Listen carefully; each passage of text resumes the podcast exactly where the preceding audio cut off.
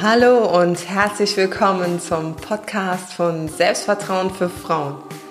Wenn du dir in deinem Leben auch mehr Selbstvertrauen, Selbstbewusstsein und Selbstliebe wünschst, dann bist du hier genau richtig. Ich wünsche dir ganz viel Spaß beim Zuhören. Deine Julia.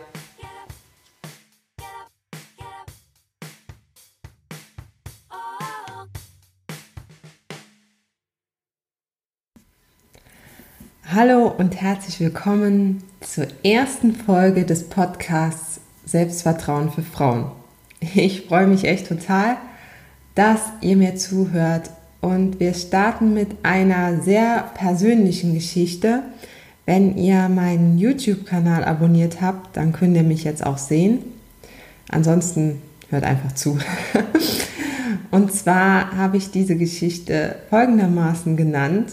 Was hat eine Bratwurst mit Selbstvertrauen zu tun? Meine Geschichte von der Schüchternen zum Coach für Selbstvertrauen. Ich wünsche euch ganz viel Spaß dabei. Ja, ich lasse heute sozusagen die Hosen runter und erzähle euch mal, wie es mir so ergangen ist.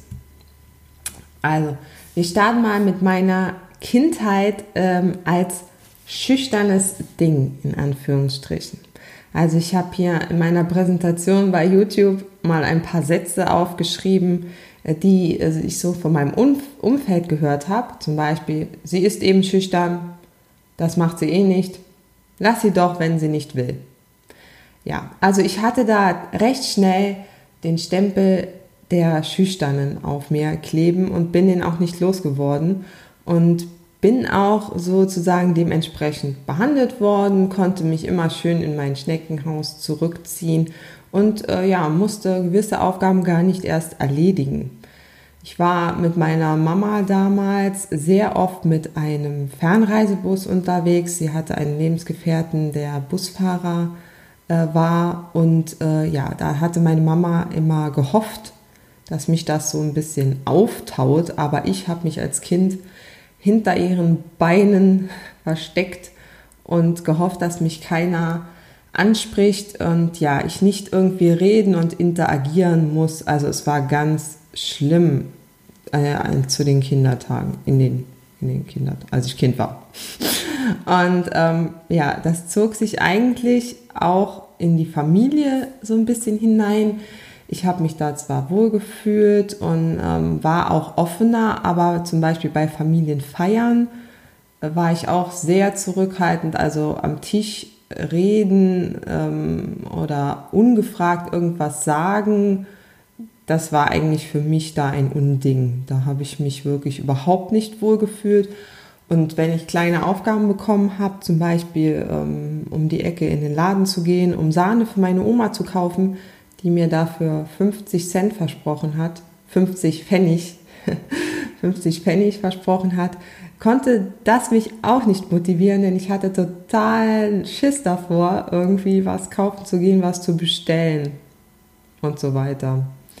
Und da kommen wir jetzt schon mal zu der Bratwurst, denn ähm, das hat sich so durch meine Kinder- und frühen Jugendjahre durchgezogen, dass ich äh, häufig in der Stadt gerne eine Bratwurst essen wollte und oder Roastwurst, wie man hier sagt. Ähm, und ich, ich wollte mir die aber nicht selbst kaufen, sondern äh, ja, wenn meine Mama mir die nicht gekauft hat, dann habe ich die auch nicht gegessen. Also da war schon ein richtiges Vermeidungsverhalten. Da konnte der Hunger echt so groß sein, wie er wollte. Ich habe mir diese Bratwurst nicht gekauft, weil ich totale Scheu davor hatte, mit fremden Menschen oder auch mit Menschen, die ich eigentlich vom Sehen her gekannt habe, äh, zu reden und irgendwie zu interagieren. Also dann das Geld hinzulegen, überhaupt mal zu sagen, was man will. Also es war schon sehr schlimm, muss ich so im Nachhinein sagen. Damals habe ich mir so ja, so mein Gerüst äh, aus, aus äh, Vermeidungen aufgebaut. Also ich bin auch nicht ähm, als Kind irgendwo zum Sport gegangen. Ich war wohl mal im Handballverein, aber als ich äh, dort ein Handballspiel mal mitmachen sollte, da war es dann vorbei. Also da war ich auch schon älter und es waren auch Freundinnen von mir im Verein, sonst wäre ich wahrscheinlich gar nicht erst hingegangen.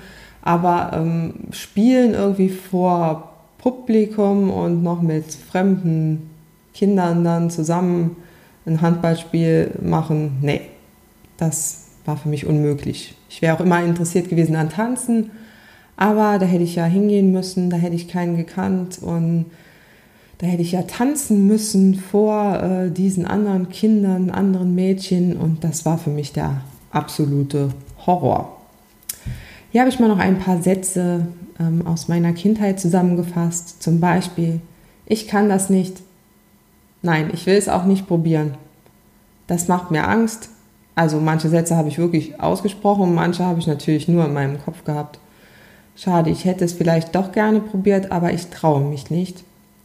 Oder ich bin gerne mit meinen Freunden zusammen, aber ich mag keine fremden Kinder. Ja, das war wirklich so. Also wenn irgendjemand ähm, ein Kind mitgebracht hat ähm, und ich habe das nicht gekannt, dann fand ich das schlimm. Dieses Kind sollte möglichst schnell gehen. Also ich wollte dieses Kind auch gar nicht kennenlernen, weil ich war so in meinem Inner Circle, wie ich mal sagen. Und wenn dann irgendwie jemand da äh, dazwischen gefunkt hat, das hat mir überhaupt nicht gefallen. Also es hat mich sofort aus dem Konzept gebracht. Ähm, ja, und dann habe ich mir auch die Frage gestellt äh, als Kind und, und äh, Anfang der Jugend, ist das überhaupt normal, wie ich mich verhalte? So, dann ähm, kam meine Schulzeit, also so Grundschule und ähm, beginnende Realschule. Und da war wirklich mein Motto, nur nicht auffallen, weil ich wollte überhaupt nicht angesprochen werden im Unterricht. Und dann kam zum Beispiel in der Grundschule der Zahlenstrahl. Ich muss dazu sagen, Kopfrechnen ist immer noch nicht meine Stärke. Aber davon mal abgesehen, musste man ja bei diesem Zahlenstrahl äh, dann die Ergebnisse sagen. Und ich, das war der Horror für mich. Also wenn ich da aufgerufen wurde, da hatte ich echt total Schiss davor. Also innerhalb der Klasse war es außerhalb jetzt vom Zahlenstrahl ähm, noch ganz okay. Also ich konnte auch wunderbar mit den Kindern spielen. Ich habe die ja gekannt. Ich habe auch mit denen nachmittags was unternommen, ähm, auch in den Pausen. Das war alles ganz, ganz gut gewesen. Nur im Unterricht, wenn da noch ein Lehrer oder eine Lehrerin dabei war, da war es doch für mich auch schwieriger. Davon mal abgesehen habe ich echt gleichbleibende Abläufe geliebt. Das heißt zum Beispiel, wenn ein Wandertag gekommen ist, da war, also da habe ich mich nicht so gefreut, weil ich wusste nicht, was auf mich zukommt, wenn wir da mit dem Zug irgendwo hingefahren sind und äh, waren zum Beispiel Eislaufen oder sowas, dann war das ja neu und ungewohnt und man musste da vielleicht noch mit jemand reden und das habe ich überhaupt nicht gern gehabt. Also im Nachhinein war es immer ganz gut gewesen, also ich habe mich dann auch im Nachhinein über dieses Erlebnis gefreut. Aber vorher nicht. Vorher habe ich mir echt voll den Kopf gemacht. Und dann kommen wir auch schon zum Wendepunkt meiner Leidensgeschichte, will ich mal wirklich sagen. Und zwar musste ich in der siebten Klasse, war es glaube ich, ein Praktikum machen. Drei Wochen ging dieses Praktikum und ja, wir waren dazu verpflichtet, daran teilzunehmen. Ich habe mir gedacht, okay, wenn ich das jetzt durchziehen muss, dann will ich auf keinen Fall auch noch mit einem Bus fahren müssen. Das heißt, ich habe mir eine Praktikumsstelle gesucht, die vis-à-vis -vis von meinem Zimmer war. Also ich konnte auf ähm, das damalige Krankenhaus sehen du, ähm, durch mein Zimmer, mein, durch mein Fenster. Und ja, musste dann weder mit dem Bus fahren noch mit dem Zug oder irgendwie sonst. Ich konnte einfach über die Straße gehen und war da. Ja, da war ich schon mal erleichtert. Ne? Da habe ich gedacht, gut, was kann jetzt schon groß auf mich zukommen? Und die stecken mich in irgendein Büro, also es war halt für äh, kaufmännisch, die stecken mich in irgendein Büro und ähm, ich muss da was machen, aber ähm, muss dann nur mit den Kollegen und Kolleginnen reden.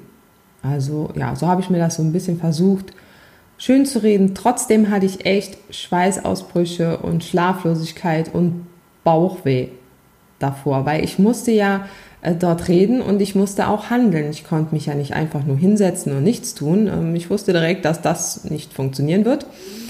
Und äh, ja, dann kam der Super-GAU für mich, weil die haben mich tatsächlich in die Patientenaufnahme gesteckt.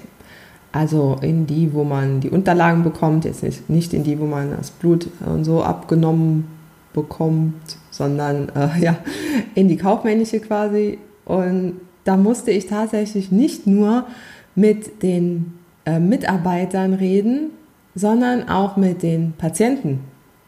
Also mit total Fremden. Ich musste denen Unterlagen geben, ich musste denen den Weg erklären. Ich äh, ja, war vollkommen überfordert und mein Gefühl war, ich will hier raus. Ich will hier weg. Ich hätte am liebsten alles hingeschmissen und, und gesagt, egal, ich mach's nicht, aber ich hätte es wiederholen müssen, also es hätte mir nichts gebracht. Aber das war so mein ähm, Gefühl damals und äh, das war ganz schrecklich.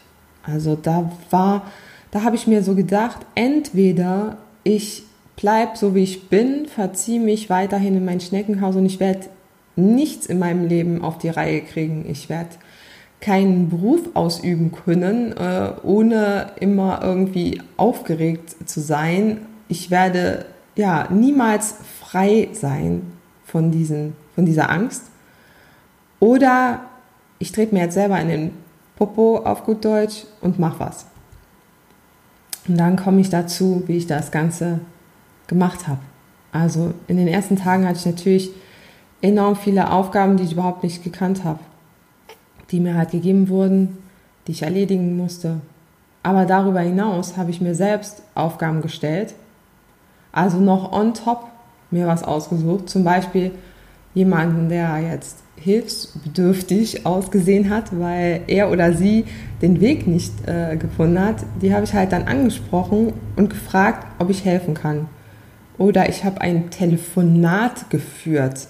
Ja, auch wenn es nur intern vielleicht am Anfang war, aber ich habe telefoniert und das war wirklich, das war schon eine ganz große Hürde für mich. Ähm, aber es war eine Aufgabe, die ich mir halt gestellt habe, on top noch zu den Aufgaben, die ich so schon hatte und die mich so schon total herausgefordert haben. Ich war auch fix und fertig, wenn äh, Feierabend war, das muss ich ehrlich gesagt sagen.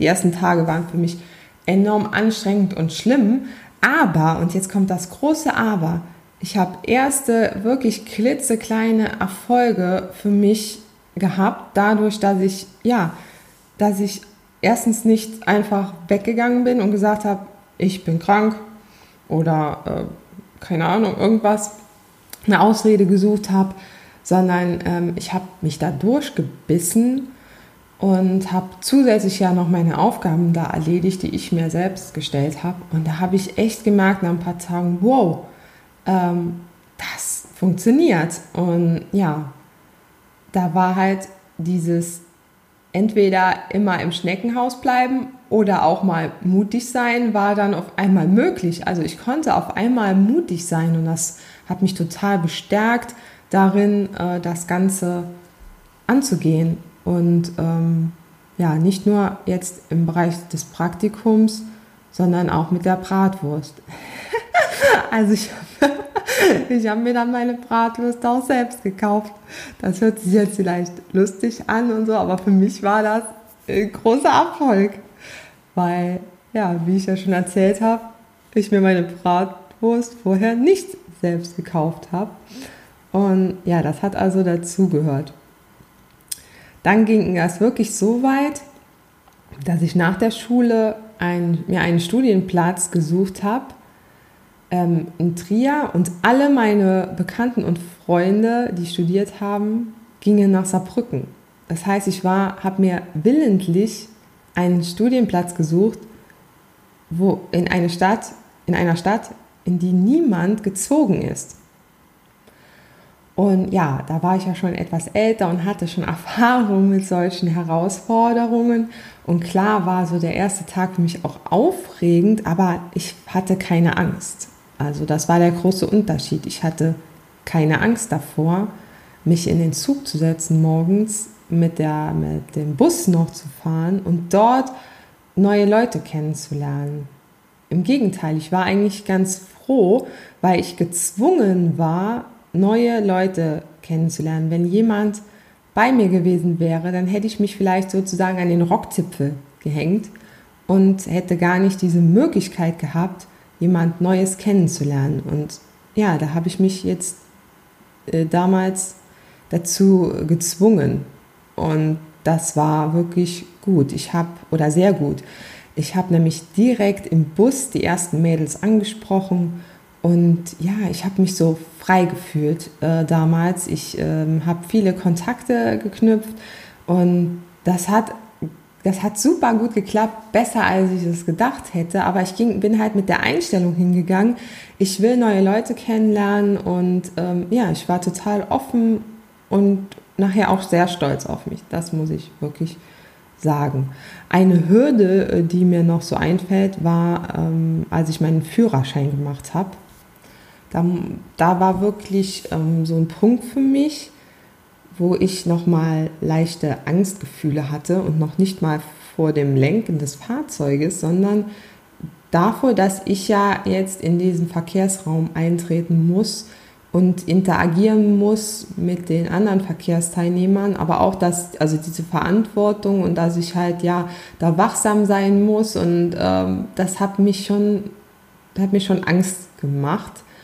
Aber ich bin da genauso vorgegangen wie eigentlich schon in meinem Praktikum. Ich habe mir halt diese Aufgaben gestellt ähm, und habe die dann gelöst. Also zuerst mal die Anmeldung und was, also besorgen, was man alles braucht, dann die Anmeldung, dann ähm, ja mal zur Theorie, dann die erste Fahrstunde äh, überstehen in dem Sinne und ähm, merken, dass es gar nicht so schlimm ist, dass, dass mir da jetzt nichts groß äh, droht, dass ich, dass ich da ähm, sicher sein kann mit meinem Fahrlehrer. Und äh, ja, dann ging es halt weiter. Und ähm, deshalb habe ich jetzt hier ein paar kleine Tipps für dich, die du auch umsetzen kannst. Und Tipp Nummer eins ist, mache den ersten Schritt entweder alleine oder such dir Hilfe.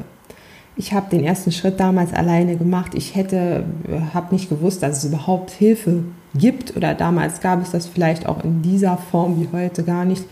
Ich hätte mir Hilfe gewünscht, aber ich hätte jetzt keine Person gekannt, die mir hätte helfen können.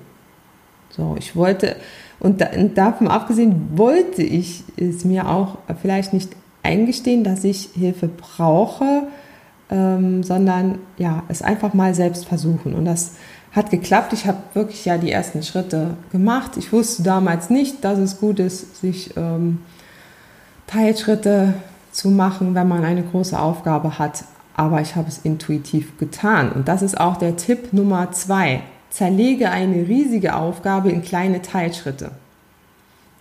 Meine riesige Aufgabe war es, die drei Wochen des Praktikums zu überleben.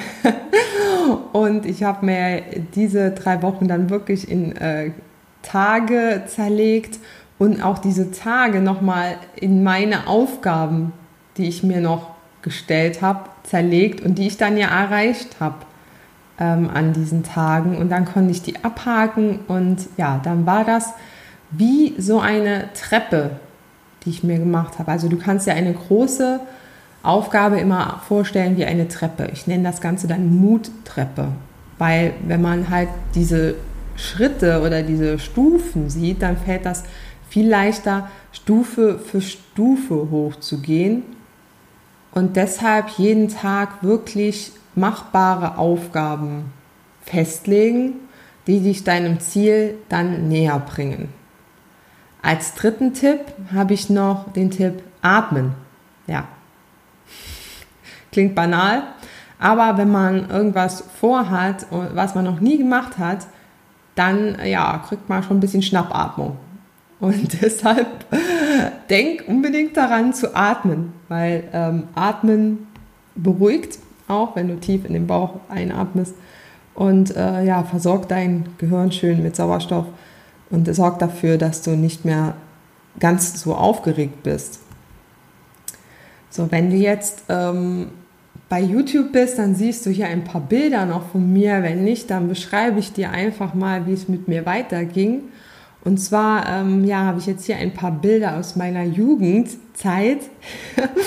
Und zwar links, äh, das sieht man jetzt hier bei YouTube, äh, sind zwei Bilder ähm, wo ich halt so Party und Feiern und sowas mit verbinde.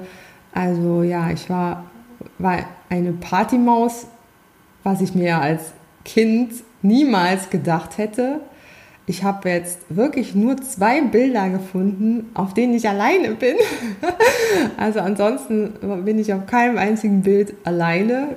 Ich habe unheimlich gern gefeiert. Ich habe echt alles mitgenommen. Allerdings ohne Alkohol, muss man sagen. Also wer mich kennt, weiß, dass ich nie was trinke. Ähm, gehört irgendwie so zu meinem Naturell. Ähm, ich bin halt so schon super gut gelaunt und kann extrem gut Party machen. und deshalb brauche ich nichts zu trinken. Ähm, ja, davon abgesehen hätte ich jetzt auch noch nichts gefunden, was mir irgendwie schmeckt. Und ich sehe halt auch den Sinn darin nicht, weil viele ja wirklich dann was trinken, um irgendwie ihre Unsicherheit zu überspielen, um sich äh, in Partystimmung zu bringen. Und das brauche ich alles gar nicht. Also da habe ich echt ein, ein großes Geschenk äh, mir selbst gemacht in meiner Jugend, dass ich mich äh, so äh, ja, motiviert habe, an mir zu arbeiten, dass ich echt auf dem Punkt bin, dass ich sage, ich kann überall hingehen und wenn auch nur drei Leute da sind und ja, stürmen sozusagen die Tanzfläche ohne was zu trinken. Also ist mir vollkommen egal dann, was die anderen sozusagen von mir halten, wenn ich da einfach lostanze. Also ich tanze immer noch sehr gerne und gehe auch noch gerne aus. Aber ja, die Umstände haben sich ja etwas geändert, deshalb ist das nicht mehr so häufig, aber gehört halt ja zu meiner Jugend dazu. Dann mein Hund, äh, ich habe einen relativ großen Hund, den ich auch meines Erachtens sehr gut im Griff habe, also ähm, den ich auch erzogen habe. Und ähm, ja, mit dem ich halt ähm, super gerne unterwegs bin, immer noch, er ist Gott sei Dank noch da. Dann ja ähm, irgendwie noch ein Bild vom, vom Urlaub und ähm, irgendwo anders hinreisen und dann wichtige Bilder für mich, enorm wichtige Bilder, also zwei Bilder von Bauarbeiten. ja, tatsächlich. Ähm, ich habe jetzt, glaube ich, das dritte Haus ähm, umgebaut und ja, hätte mir das früher nie träumen lassen, dass ich mir, dass ich ähm, mir so etwas zutraue. Ne? Also verputzen und abreißen und äh, nochmal aufbauen und so. Also super cool finde ich immer noch Bauarbeiten zu machen und alle in meinem Umfeld wissen das. Jetzt, seit ich, seit meine Tochter da ist, ist das, oder unsere Tochter da ist, ist das natürlich jetzt nicht mehr ähm, so äh, radikal wie vorher, aber es gehört halt zu meinem Leben dazu und ich finde auch, ähm, dass, es, dass es natürlich auch ein Stück zu meinem Selbstvertrauen dazu gehört, dass ich mir halt alles zutraue und mal probiere, ob ich es kann. Manche Sachen konnte ich besser, manche Sachen konnte ich schlechter. Also Fliesen legen zum Beispiel soll der Profi machen, mache ich nicht. Ähm, aber hier ja vergipsen oder Schlitze zu äh, schmieren, also das auf jeden Fall oder Sachen abreißen etc. Ne? So, dann habe ich hier noch ähm, ein paar Bilder von heute. Also ja, meine Praxis, die habe ich ja jetzt seit 2008 und ähm, du findest äh, mich unter Selbstvertrauen für Frauen. Also passendes Thema. Ne? Ich bin jetzt äh, primär online unterwegs, also auch wieder eine neue Entwicklung, eine Neuerung ähm, in meinem Praxisalltag. Vorher nur offline und jetzt seit circa zwei Jahren online und das ist echt super. Also man ist auch mit der ganzen Welt verbunden, aber es waren halt echt extreme Schritte nochmal, die ich lernen musste, ähm, was so den Lerninhalt angeht. Also gar nicht mal so mit Videos machen oder Audios, das war jetzt keine Hürde mehr für mich, aber alles so technische sonst und wie man das halt aufbaut. Also ja, gehört auch zum Selbstvertrauen dazu, dass man halt noch mal was Neues wagen sollte. Dann unsere Tochter und äh, mein Hund, also der ist jetzt zehn. Meine Tochter wird jetzt, ich sage immer meine Tochter, aber ähm, ja, mein Lebensgefährte und ich, wir haben eine wunderbare Tochter, die wird jetzt drei und ja, hier bei YouTube sieht man, die, die tritt vielleicht in meine Fußstapfen. und auch ähm, ganz äh, wichtig irgendwie für mich ist, ihr halt weiterzugeben, dass sie alles schaffen kann, was sie will und alles sein kann, was sie will und dass ich sie wirklich auch darin bestärke. Ich hätte mir das früher vielleicht mehr gewünscht. Damals, also meiner Familie würde ich auf keinen Fall irgendwie einen Vorwurf machen oder so. Ich war halt so, die haben auch ihr, ähm, die haben auch versucht, mich zu unterstützen, aber irgendwann sind die auch an ihre Grenzen gestoßen. Und ähm, ich versuche sie halt von Anfang an total zu bestärken darin. Sie ist auch eher so ein bisschen zurückhaltender, was ja auch nicht schlecht ist, aber ich will auf keinen Fall, dass sie so extrem schüchtern wird, wie ich das war, weil ich habe mir dadurch sehr viel verbaut. Ja, das war meine erste Podcast-Folge und wenn du mich hier auf YouTube siehst, ein paar YouTube-Videos habe ich ja schon, nur ähm, ja, weiß nicht, ob die schon jemand gesehen hat. Von daher ähm, ja, freut es mich, wenn du hier zugeschaut hast oder zugehört hast. Ähm, komm gerne in meinen Mitgliederbereich, den ich äh, kostenlos anbiete. Das ist ein Online-Kurs nur für Frauen, der äh, kostenlos ist und die Themen sind Selbstvertrauen, Selbstbewusstsein, Selbstwertgefühl und Selbstliebe. Wenn du da Defizite hast, dann komm doch gerne mal vorbei. Ansonsten hören wir uns in der zweiten Podcast-Folge. Vielen Dank und ja, alles Liebe, deine Julia von Selbstvertrauen für Frauen.